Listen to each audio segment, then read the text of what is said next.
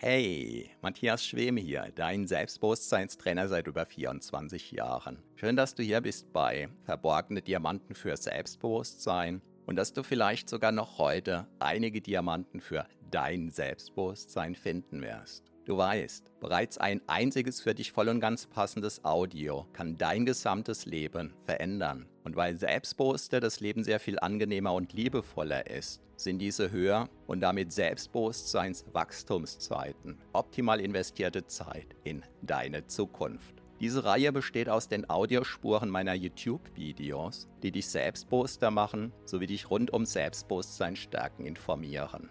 Bereits kurz nachdem ein neues YouTube-Video erschienen ist, kannst du hier die Audiospur hören. So wie der stete Tropfen den Stein höhlt, stärken diese Rohdiamanten dein Selbstbewusstsein. Zum Glück sehr viel schneller. Keine Sorge, ein zu viel gibt es nicht.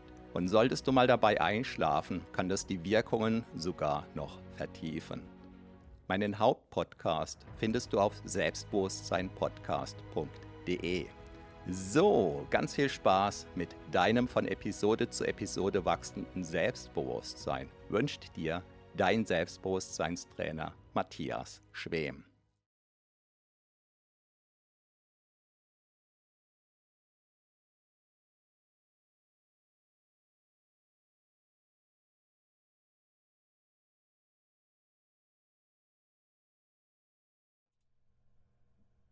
Heute geht es um Teil 5 in Bezug auf wertvolle Erkenntnisse gewinnen, was deine momentane Berufstätigkeit anbelangt. Hallo und herzlich willkommen. Mein Name ist Matthias Schwem und ich bin Selbstbewusstseinstrainer seit 1997. Gerade eben hat mich der Nachfolger von Bill Gates ausgebremst. Ich habe das äh, System nochmal rebootet und siehe da, wer hätte es gedacht, mal wieder ein Update und das hat mir den Zeitplan um eine Minute zerschlagen. Aber ich denke, ich bin noch im Rahmen.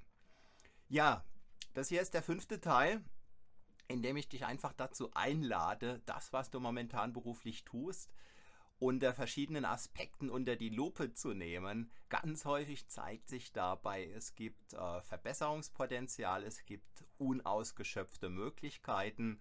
Häufig kommen ganz wesentliche Ideen dazu, in dem Maß, wie man sich einfach damit auseinandersetzt und natürlich je nachdem, in was für eine Art von Firma du bist. Ähm, heute jetzt im fünften Teil, da macht es jetzt einen sehr großen Unterschied, ob es ganz deine Firma ist, ob du selbstständig bist oder ob du angestellt bist. Aber das ergibt sich aus dem Kontext. Bei den Teilen bisher war der Unterschied, denke ich, eher nicht so groß. Ja, heute im fünften Teil möchte ich dich dazu anregen, Verbesserungsvorschläge ähm, aufs Papier zu bringen aber nicht in der Erwartungshaltung, dass du die deinem Chef dann anbietest, so nach dem Motto, Chef, das sind meine Verbesserungsvorschläge, mach bitte mal.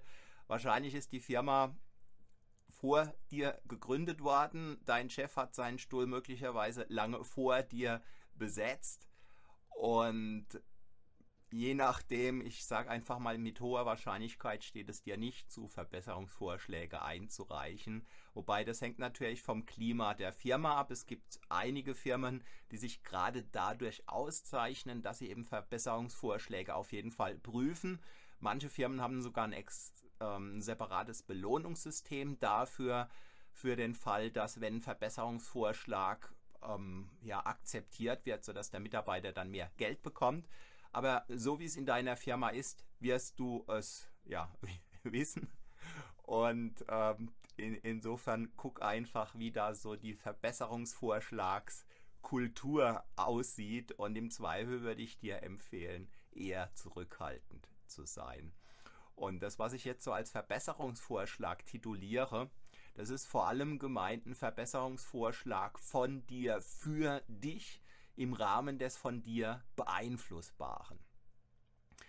Ähm, ich gebe dir ein kleines Beispiel. Ich hatte mal eine Teilnehmerin, als die so ihren Arbeitstag aufgeschrieben hat, äh, ein paar Tage lang. Also sie hat immer wieder, was weiß ich, ich sag jetzt mal, eine halbe Stunde irgendwas in den Computer eintippen, zehn Minuten irgendwas am Kopierer machen, 20 Minuten telefonische Kundenakquise zum Beispiel. Als sie das ein paar Tage aufgeschrieben hat, hat sie festgestellt, dass sie zwischendurch immer wieder da ein paar Minuten am Kopierer steht und da und da und da und dass sie das im Grunde immer wieder aus ihrer Arbeit rausreißt. Und für sie war es überhaupt kein Problem, diese ganzen Kopiererarbeiten einfach zusammenzufassen, sodass sie dann, ich sage jetzt mal, einmal am Tag vielleicht 20 Minuten oder keine Ahnung am Kopierer stand und das einfach ein Tätigkeitsblock war, anstatt davor, wo sie vielleicht über den Tag verteilt 10, 12 Mal sich aus ihrer Arbeit rausgerissen hat, unnötigerweise am Kopierer stand, wobei danach stand sie auch noch am Kopierer, aber eben kompakt. Und vielleicht ist es dann so, dass wenn irgendwie 100 Blätter durch den Kopierer durchrauschen, anstatt 10 mal 10, dass man in der Zwischenzeit vielleicht auch noch irgendwas Produktives tun kann. Und ein anderes Beispiel, was mir in den Sinn gekommen ist, da, ähm, da ging es allerdings dann um eine ähm, Bewerbung in einer neuen Firma. Ein alter Bekannter von mir, der ist Informatiker und in der Firma, in der er tätig war, da hatte er rausgehandelt, dass er morgens um 10 erst beginnen musste. Also er ist eher so ein Nachtmensch. Und als er dann so die ganzen Arbeitsprozesse aufgeschrieben hat, ist ihm bewusst geworden, um 10 Uhr zu arbeiten, das liegt ihm gar nicht.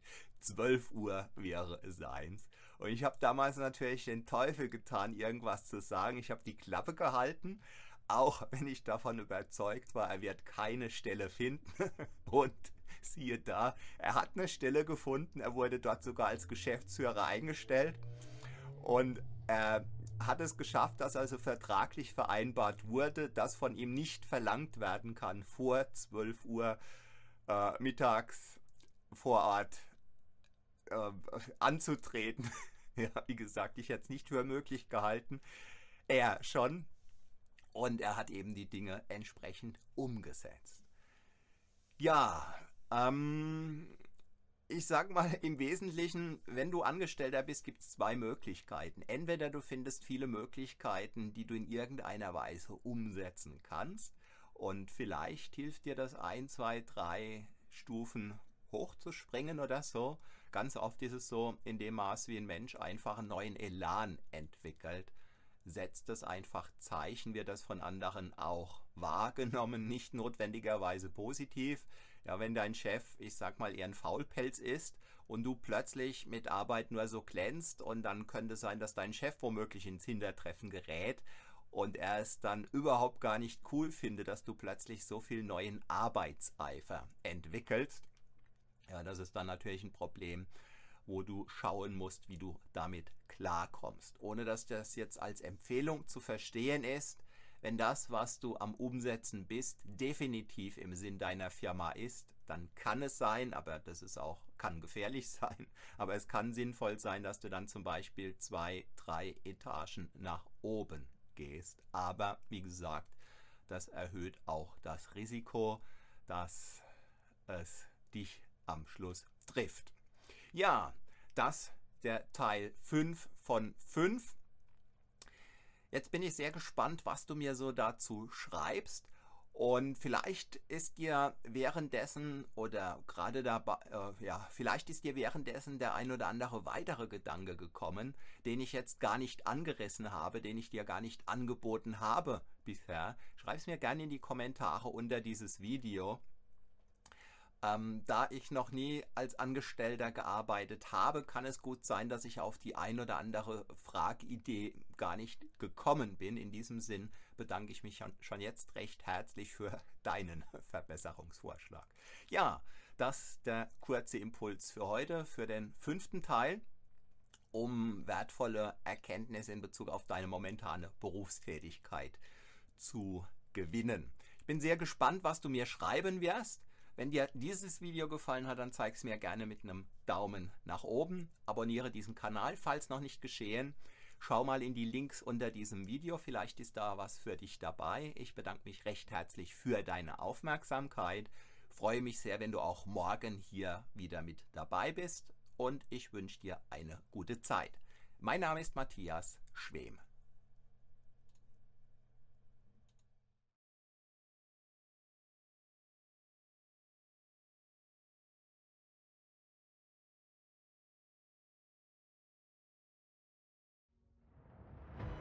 Vielen Dank für deine Aufmerksamkeit. Das war eine Folge von Verborgene Diamanten für Selbstbewusstsein mit Matthias Schwem, dem Pionier in Sachen Selbstbewusstsein stärken seit über 24 Jahren. Abonniere auch meinen Hauptpodcast jetzt gleich auf selbstbewusstseinpodcast.de. Denn je stärker dein Selbstbewusstsein, desto stärker und erfüllter ist dein Leben. Selbstbewusstseinpodcast.de